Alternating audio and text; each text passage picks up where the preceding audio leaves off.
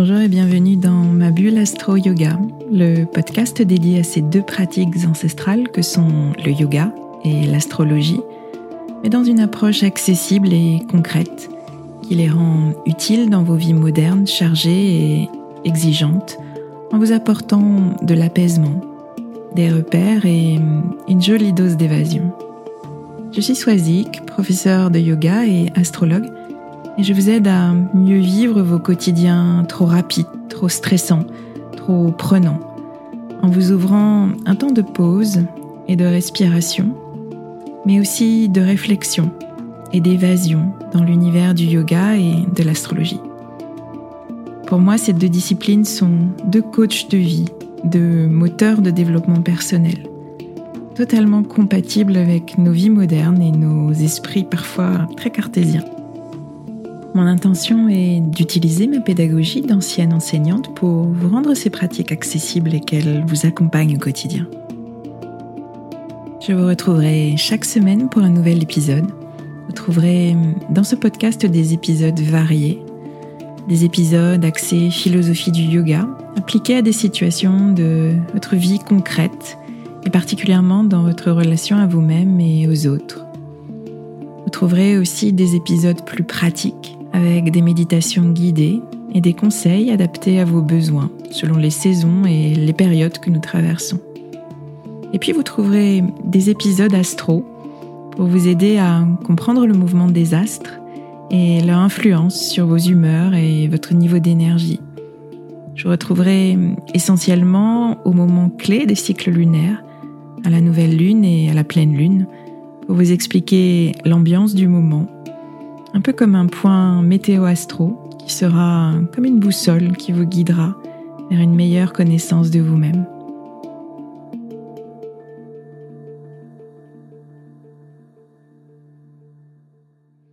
Je retrouve avec grand plaisir aujourd'hui pour cet épisode numéro 15.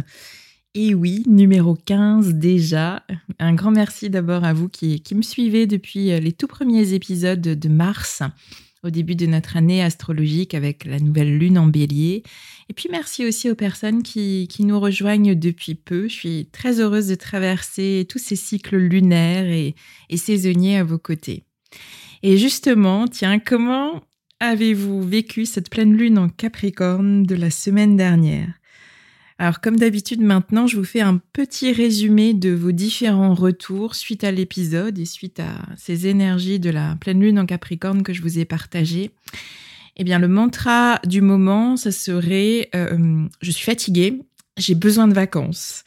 Cette image du, sommet de la montagne atteint au moment de notre pleine lune prend vraiment tout son sens à cette période, comme si euh, ces six derniers mois avaient été une très longue ascension remplie d'obstacles, un très long trajet qui nous a demandé de redoubler d'efforts et d'énergie pour enfin arriver au sommet.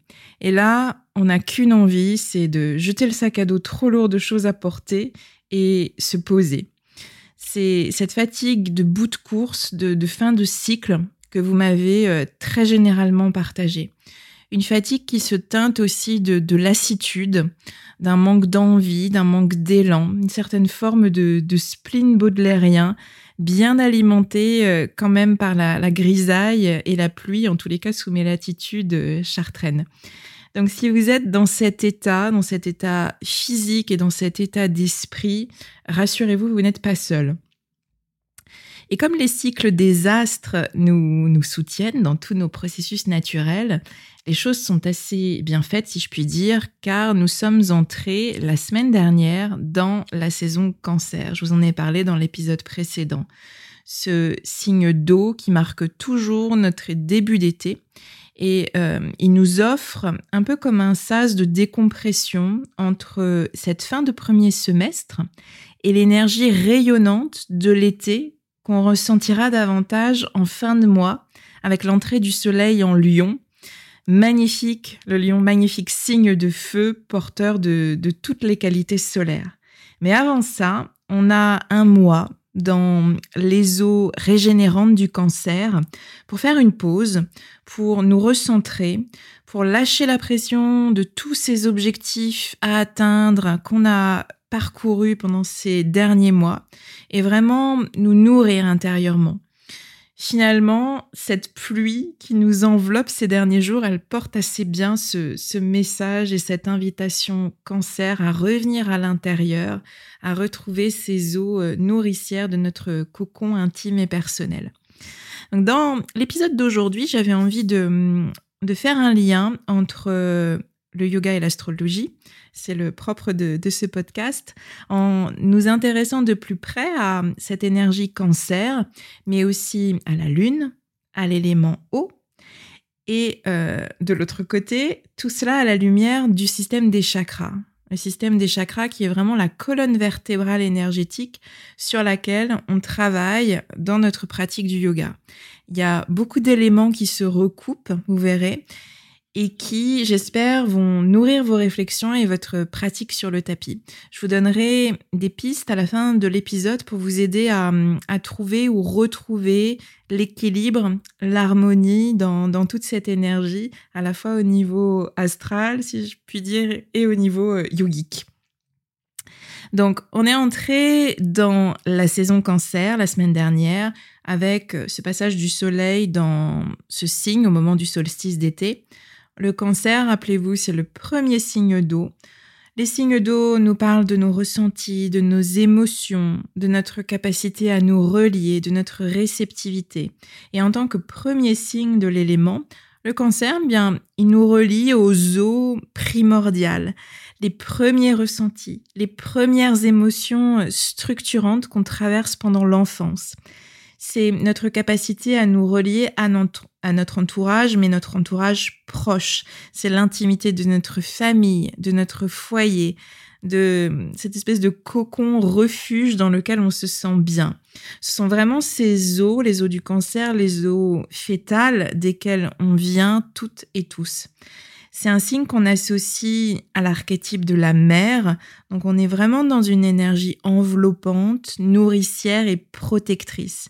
Et l'invitation du moment, c'est celle de revenir à soi, revenir à l'intérieur, revenir dans notre cocon douillet et bienveillant pour nous y reposer et euh, reprendre des forces autant que possible.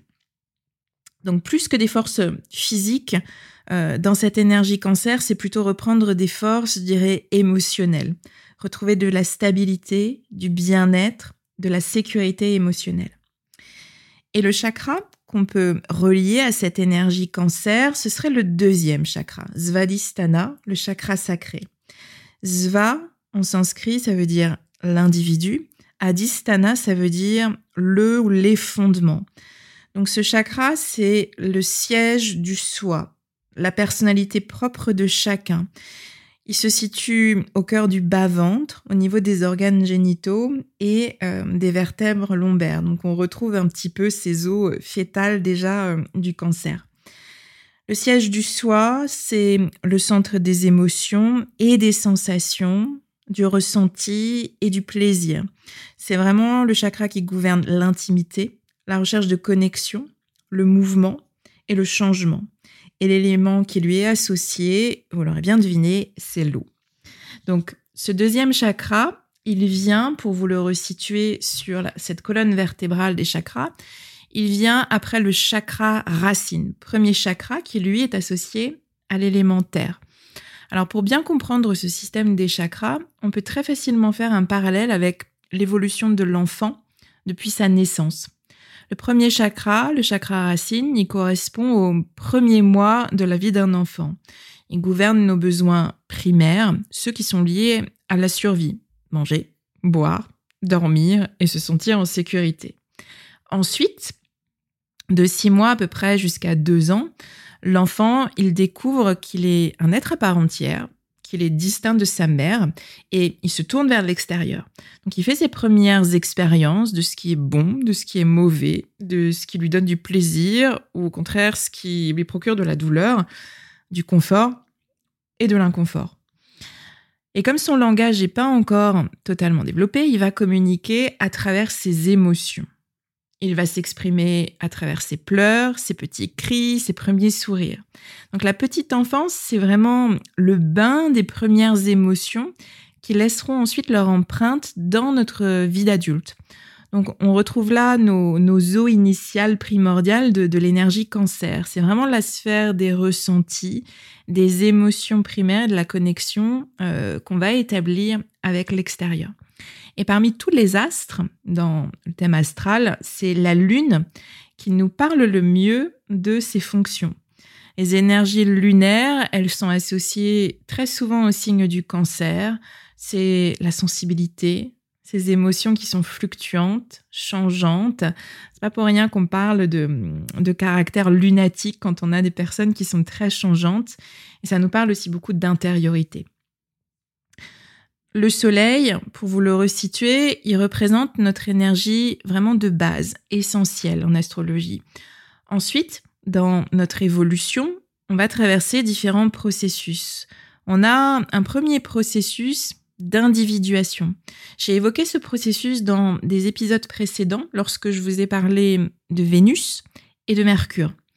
Rappelez-vous, Mercure nous parle de notre pensée personnelle qui nous distingue des autres. C'est le je pense donc je suis de, de Descartes. Parce que j'ai une manière individuelle et personnelle de penser, je suis un être unique. Ensuite, j'avais évoqué notre chère Vénus lors d'un épisode que j'avais consacré à l'énergie yin et au retour au corps. Je vous avais parlé de, mon expérience personnelle initiatique du beau à Florence. Le beau, le bon, le bien ont quelque chose de très subjectif. Ce qui est beau aux yeux d'une personne ne l'est pas forcément pour celle d'à côté. Notre sensibilité au bon, au beau et au bien est toute personnelle. Et si on fait un lien avec le je pense donc je suis de Descartes, on pourrait dire je sens donc je suis en lien avec Vénus. Vénus, elle nous parle vraiment de, nos désirs personnels, de ce qu'on aime, de ce qui individuellement nous donne du plaisir. Donc, la pensée personnelle et la sensibilité personnelle, ce sont deux facteurs euh, d'individuation, vraiment de différenciation. Ensuite, on a un processus d'incarnation. Et là, on va retrouver notre, notre chère Lune. Mercure nous a donné la possibilité de penser, de concevoir le monde extérieur. Et Vénus nous donne la capacité de percevoir le monde à travers nos sens. La Lune, elle, elle va nous donner la capacité de relier toutes ces expériences avec l'extérieur à des ressentis à l'intérieur de nous. La Lune, c'est vraiment cette incarnation de toutes les expériences qu'on vit à travers les émotions qui nous traversent lorsqu'on vit telle ou telle expérience. Là encore, l'expérience du ressenti, elle est propre à chacun. Les émotions agréables ou désagréables qui naissent de nos expériences, elles sont propres à chacun.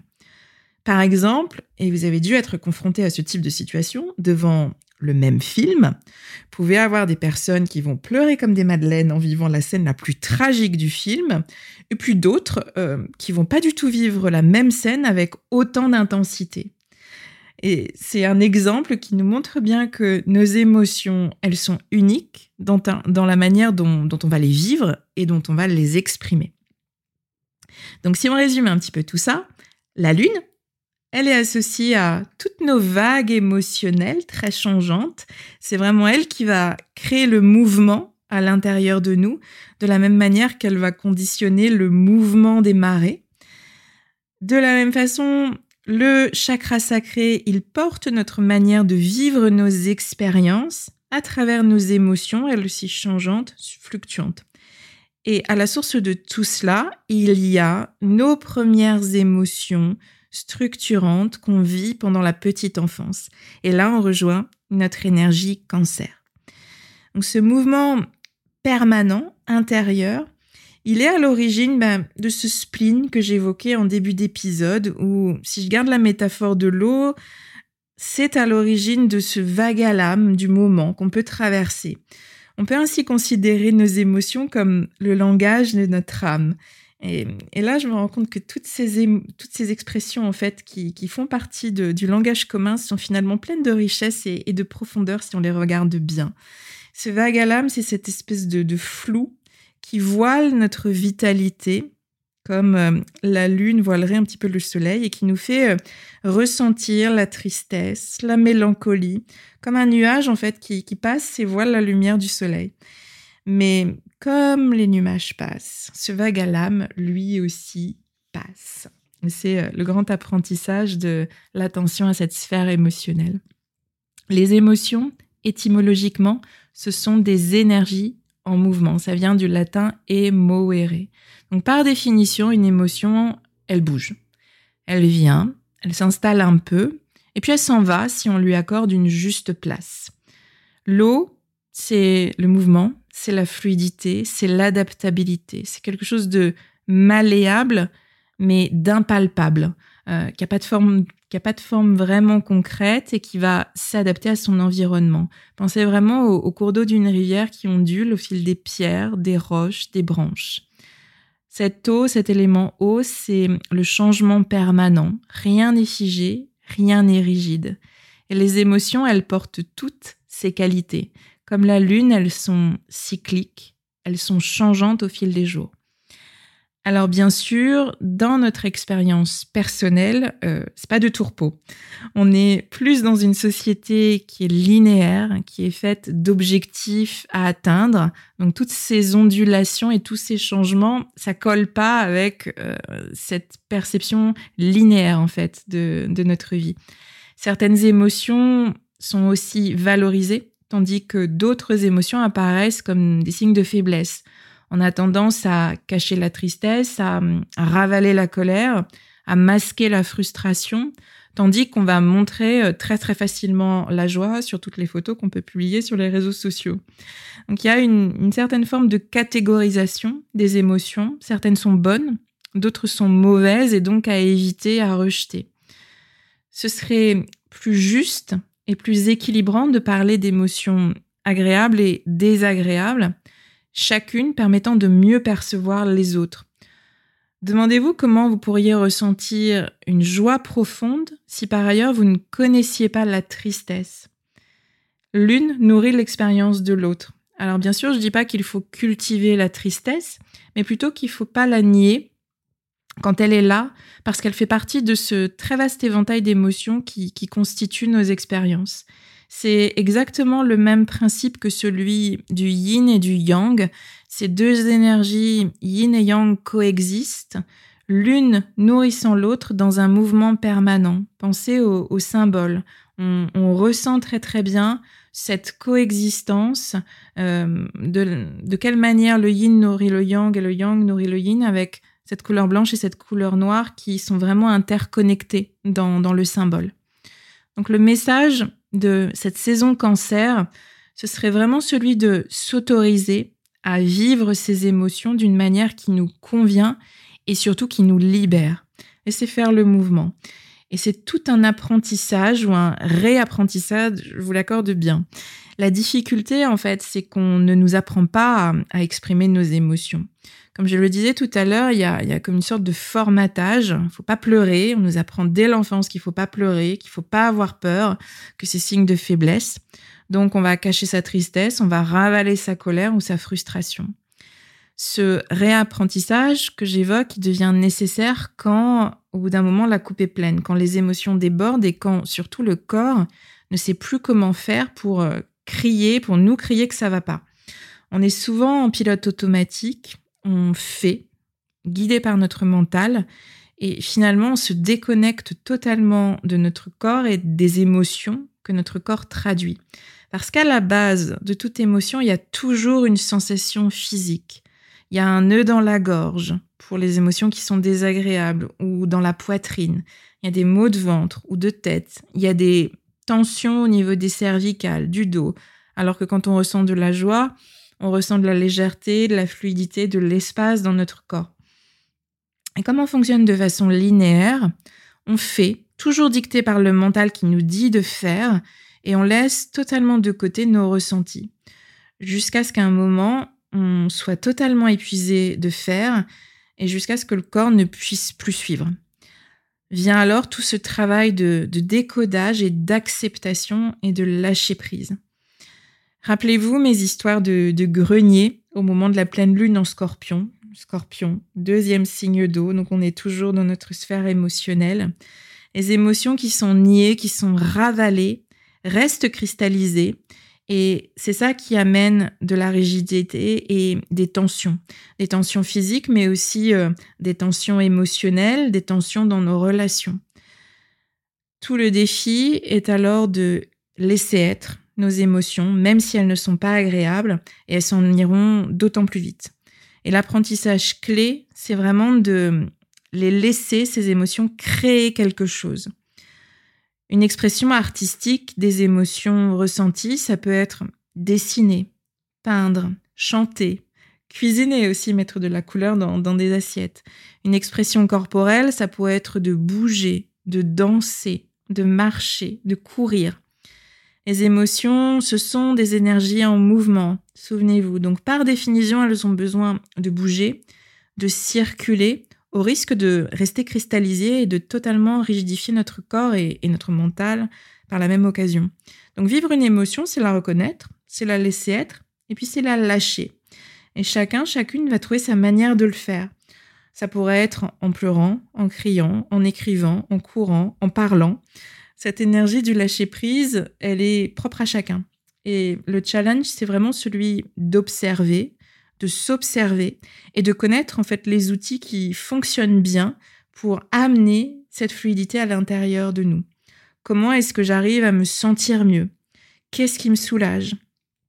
Et pour ça, la lune natale, dans notre thème astral, nous apporte beaucoup d'éléments. Quand on a une lune de feu, par exemple, on a besoin de déployer son énergie. Euh, moi, je sais que j'ai une lune en signe de feu et hum, quand je sens que la coupe est sur le point de déborder, j'ai besoin de bouger, j'ai besoin de sortir courir, marcher, prendre l'air. Si on a une lune en signe d'air, on va avoir besoin de contact, on va avoir besoin de communiquer, d'échanger, de libérer ses émotions par le biais de la parole. Si on a une lune en signe de terre, on va avoir davantage besoin de se relier à la nature, d'être dans un rapport physique avec notre corps, de retrouver des sensations. Et lorsqu'on travaille sur le chakra sacré en yoga, on va observer s'il est en équilibre, s'il est sous-actif ou s'il est suractif. Et ça, ça nous donne aussi euh, des éléments d'observation. Lorsque ce chakra est en équilibre, ce qui veut dire que l'énergie en fait circule bien euh, du chakra racine qui est en dessous vers le chakra solaire qui est au-dessus. Il y a une bonne circulation entre les deux portes d'entrée et de sortie, si je puis dire. Quand ce chakra est en équilibre, les mouvements du corps sont fluides, on bouge avec aisance. On ressent aussi de l'équilibre d'un point de vue émotionnel. On a toute la capacité d'exprimer nos émotions, mais aussi celle de les contenir lorsque c'est nécessaire. Et on a la capacité de transformer leur énergie pour faire en sorte qu'elle ne reste pas cristallisée. En général, on n'a pas peur du changement, on a en nous cette belle adaptabilité de l'élément eau. Lorsque ce chakra est sous-actif, lorsqu'il est en sous-régime, ben, la rigidité elle se ressent dans notre manière de penser, d'agir et d'être. On conçoit qu'il n'y a qu'une seule bonne manière d'exister, de faire, d'agir, d'être. Dans le corps, la démarche, elle est rigide. Il y a peu de mouvements dans le bassin. On ressent beaucoup de raideur articulaire. On a une difficulté dans nos relations à créer du lien. On a une difficulté aussi à poser des limites entre ce qu'on veut ou ce qu'on ne veut pas ressentir. Tout ça est très flou. Lorsque ce chakra est suractif, donc lorsqu'on est en sur-régime, il y a une hyper-émotivité. Les émotions sont très fortes et passent d'un extrême un autre. On a un besoin aussi excessif de créer du lien, d'être en contact avec l'autre. En général, les personnes qui ont un chakra qui, est suractif, un chakra sacré suractif, ont beaucoup d'activités sociales parce qu'elles ont une peur panique d'être seules. Donc elles développent une certaine forme de dépendance affective. Il y a une difficulté aussi à dire non ou à contredire. Dans le corps, tous ces déséquilibres, que ce soit pour un chakra sous-actif ou suractif, ça se traduit par des problèmes bah, au niveau de la zone de notre chakra, des problèmes au niveau des organes génitaux, du système urinaire, du bas du dos et également au niveau de tout le système articulaire. Nos articulations sont rigides. Alors, comment rééquilibrer ce chakra sacré et comment profiter pleinement de cette saison cancer pour vraiment nous régénérer? La première des choses, c'est de retrouver le lien avec votre corps et vos sensations physiques. Retrouver le plaisir d'être dans votre corps et de ressentir des sensations à travers bah, du mouvement, du mouvement qui soit libre. Soyez vraiment à l'écoute de toutes les sensations que vous percevez. Soyez pleinement dans votre corps. Marchez, courez en conscience, ressentez le mouvement, particulièrement dans votre bassin. Sur votre tapis de yoga, je vous conseille de particulièrement développer l'attention à vos sensations. Ce sont des petites choses. Très souvent, on est dans notre pratique, on enchaîne les postures, on fait mentalement les postures et on oublie de ressentir. Là, il s'agit vraiment de sentir le contact des mains et des pieds sur le tapis, percevoir les sensations d'étirement, d'ouverture, les sensations de renforcement ou de contraction. C'est important de vraiment sentir toute cette palette de, ressentis. L'idée aussi, c'est d'amener de la fluidité, donc de pratiquer par exemple des, des, salutations au soleil ou à la lune fluide, et pratiquer aussi des postures d'ouverture de hanche pour euh, libérer les émotions qui seraient euh, cristallisées dans le bassin. Travailler au niveau de la respiration, c'est vraiment la clé. Euh, on va retrouver ce lien intérieur, extérieur, extérieur, intérieur, en étant vraiment au diapason de notre respiration. C'est intéressant aussi pendant cette période cancer d'être euh, physiquement, concrètement au contact de l'eau, prendre un bain, aller nager, ou très simplement sous la douche, ressentir le contact de l'eau. Une autre chose aussi en lien avec cet élément eau et euh, au côté euh, mouvant, changeant et, fluide de ces énergies, c'est intéressant de vraiment se mettre au diapason des cycles, ressentir le jour, la nuit, euh, cette transition qu'on vient de vivre entre le printemps et l'été, comment on la vit dans notre corps, et plus généralement suivre le cycle lunaire, ses différentes variations au cours des phases, plus globalement suivre le cycle des astres et aussi, lorsqu'on est une femme, suivre les ondulations de, notre cycle féminin. C'est une manière de ramener de la fluidité euh, et de ne pas résister en fait à, ces ondulations et à ces changements. L'idée, c'est toujours d'apprivoiser ce changement en, en ayant autant de fluidité et sans résistance autant que possible. Observez quand ça bloque et essayez de trouver une autre voie. Laissez-vous euh, vraiment porter par le courant sans résister et, sans dépenser de l'énergie inutilement. C'est particulièrement euh, adapté dans cette, période que l'on vit où on est fatigué, où euh, dépenser encore de l'énergie, ça devient difficile. Pensez vraiment à la, fluidité de l'eau, à cette ondulation de, de la rivière, l'eau qui trouve toujours son chemin, qui prend des chemins détournés lorsqu'il y a un obstacle. Autre chose aussi intéressante, euh, le sens qui est à développer en lien avec le deuxième chakra, c'est notre sens du goût. Donc essayez de retrouver des émotions originelles liées à l'enfance à travers différents goûts. Euh, il y a un exercice que j'aime beaucoup faire en, sophrologie, c'est celui vraiment de, déguster euh, un carré de chocolat par exemple, et de prendre vraiment le temps de ressentir le goût du chocolat. Ou essayer de, retrouver dans vos souvenirs des goûts liés à votre enfance qui pourraient être régénérants. Essayez de trouver, de retrouver vos, petites madeleines de Proust pour, euh, pour activer cette régénération. Voilà, j'espère que tous ces éléments vont vous donner des pistes pour, euh, pour traverser ce vague à l'âme du moment que, j'ai évoqué tout au long de cet épisode. Alors bien sûr, si vous ne ressentez pas ce spleen, c'est très bien aussi. Je vous partage les énergies du moment, les ressentis dont, vous me faites généralement part, mais il n'y a aucune obligation de, vous y coller, évidemment. Si vous vous sentez bien, laissez-vous aller à, la fluidité du moment et, et profitez. Je vous retrouve la semaine prochaine pour un épisode qui sera consacré à la nouvelle lune en cancer, nouveau cycle. Un très très grand merci pour votre écoute, pour vos partages et tous vos commentaires. Je vous souhaite euh, une belle fin de journée, de soirée selon le moment de votre écoute et je vous dis à très très vite.